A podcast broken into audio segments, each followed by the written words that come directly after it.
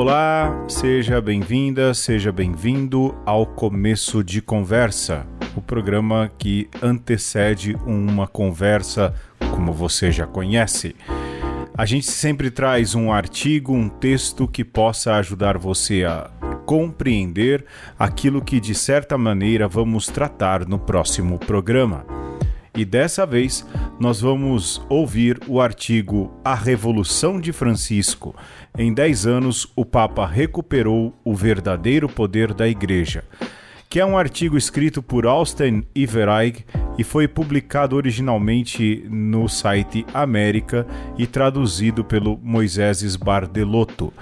A versão em língua portuguesa, portanto, está no site do Instituto Humanitas da Unicinos e a gente então se prepara para o próximo conversa nesse período em que celebramos os 10 anos de pontificado de Francisco.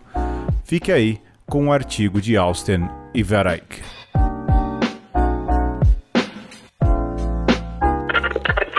O caminho estava marcado desde o início, mas olhando para trás depois de dez anos, ele pode ser visto com mais clareza.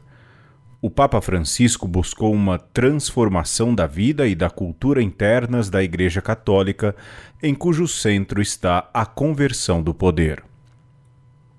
Ele anunciou isso na homilia de sua missa inaugural em 17 de março de 2013, quando nos pediu para nunca esquecer que o verdadeiro poder é serviço. Ele se referia naquele momento ao poder que lhe havia sido conferido como Papa. Inspirar-se no serviço humilde, concreto e fiel de São José, proteger os pobres e cuidar da criação. Mas, assim como ele ensinou e favoreceu ao longo da última década, toda verdadeira autoridade na Igreja é a participação nesse mesmo poder divino. De Roma, passando pelo Colégio dos Bispos, estendendo-se pelos sínodos até toda a Igreja, a recuperação daquele poder divino que serve tem sido a marca de sua reforma e seus frutos são visíveis.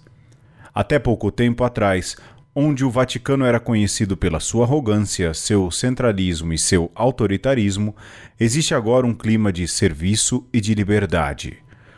O fluxo constante de diretrizes emitidas sem antes envolver as partes envolvidas secou há muito tempo.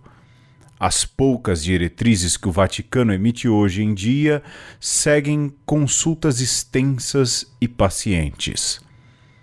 Roma não usa mais denúncias anônimas, as delações, para disciplinar os bispos e é difícil lembrar de um único caso na última década em que a ortodoxia de um teólogo foi posta sob julgamento. Os bispos das igrejas locais, em suas visitas ad limina ao Vaticano, ficam surpresos agora ao descobrir que não são mais tratados como subordinados. As autoridades olham nos olhos dos bispos visitantes, querem ouvir e ajudar o artigo número 1 da nova Constituição Apostólica da Cúria Romana, Predicate Evangelium, implementada no ano passado, deixa claro que a Cúria não se situa entre o Papa e os bispos, mas coloca-se ao serviço de ambos, facilitando uma troca de dons entre as igrejas locais. A Cúria Romana não age mais para bloquear e controlar o acesso ao Papa, e a corrupção que acompanhou esse papel de guardiã já virou história. Também já foram embora os poderosos secretários papais.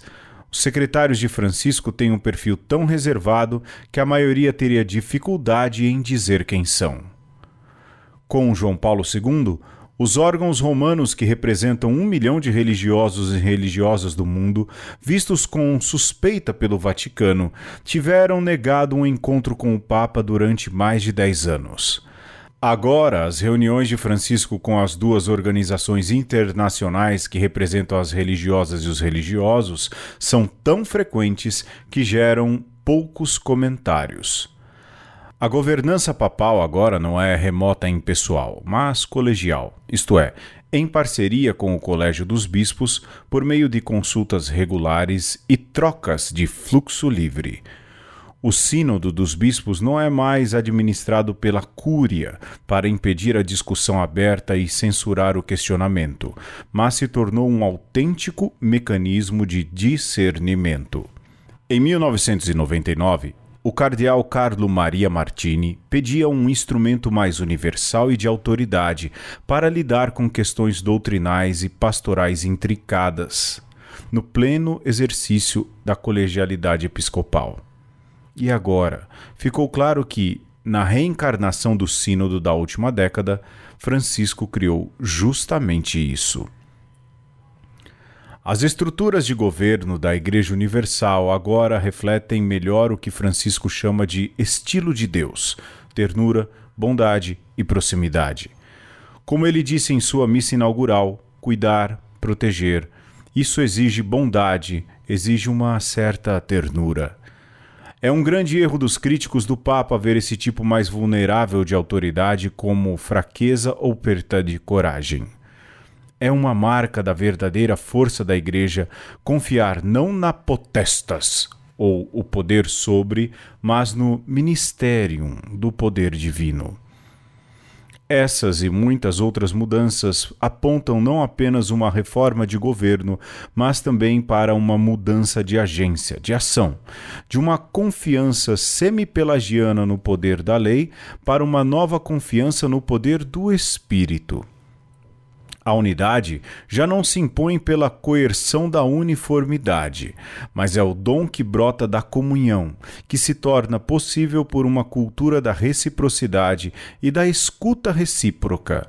Quando os atos jurídicos foram necessários, vem à mente a regulação da missa tradicional em latim por parte do Papa Francisco em 2020, e que foi para colocar limites que defendam essa cultura.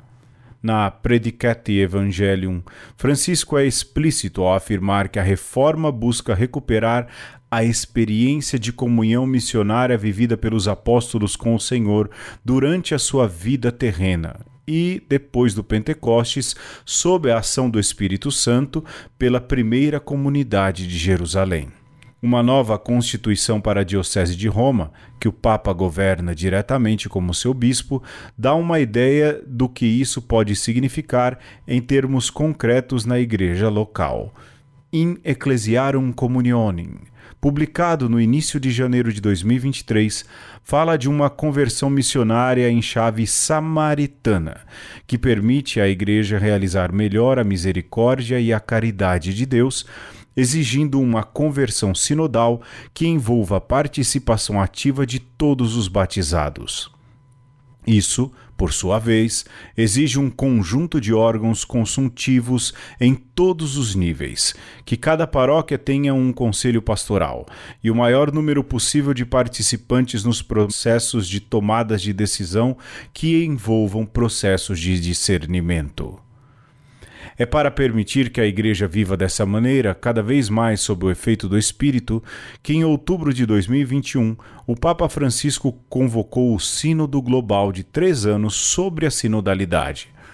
Mesmo agora a meio caminho, fica claro que a experiência de profunda escuta mútua foi transformadora para muitos dos participantes, despertando nos fiéis um desejo de maior responsabilidade e participação na vida e na missão da Igreja a desclericalização da autoridade, de modo que a liderança e o ministério da igreja possam ser mais enraizados nos carismas, já está em andamento no Vaticano, onde leigos e leigas, assim como religiosas, estão ocupando significativos cargos executivos. Ao enraizar a autoridade em uma escuta cuidadosa do espírito manifestado na fé das pessoas comuns, o Sínodo está dando expressão àquilo que São John Henry Newman chamava de respirar juntos como fiéis e pastores, que permite ao Espírito verdadeiramente guiar a Igreja. É um pensamento impressionante o fato de que, quando o próximo conclave ocorrer, os cardeais elegerão o próximo Papa, cientes de que, por meio dessa Assembleia sem precedentes do povo de Deus, o Espírito falou à Igreja do nosso tempo. Um dos sinais de que a transformação está ocorrendo é a resistência cada vez mais estridente que ela está provocando. Sim, a oposição a Francisco ao longo de seu pontificado foi mais intensa e feroz precisamente em sua reforma da autoridade do governo, e notadamente nos sínodos e ao redor deles.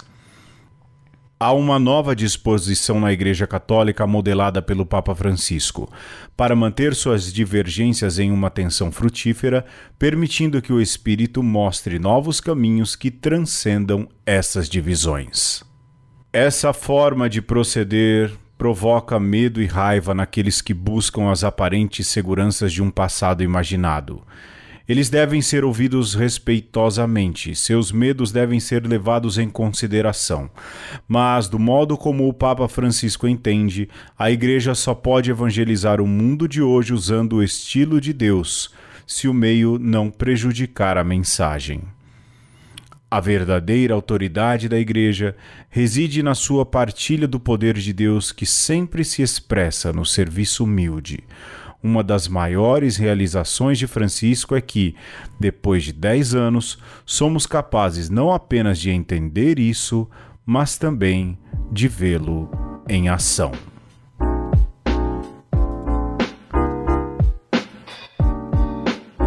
Você ouviu a Revolução de Francisco. Em 10 anos, o Papa recuperou o verdadeiro poder da Igreja, que é um artigo de Austin Everegg e que foi publicado originalmente no site América e reproduzido também pelo Instituto Humanitas Unicinos. Esse texto é uma tradução do Moisés Bardelotto. Você pode procurar a gente no umaconversa.com.br, mas também em nossas redes sociais, algarismo 1 Conversa. Lá você vai encontrar indicações também para ser um colaborador, um patrão de uma conversa, ajudando esse programa a se manter no ar com a qualidade que conseguimos. Obrigado pela sua audiência. A gente volta na semana que vem. Até mais.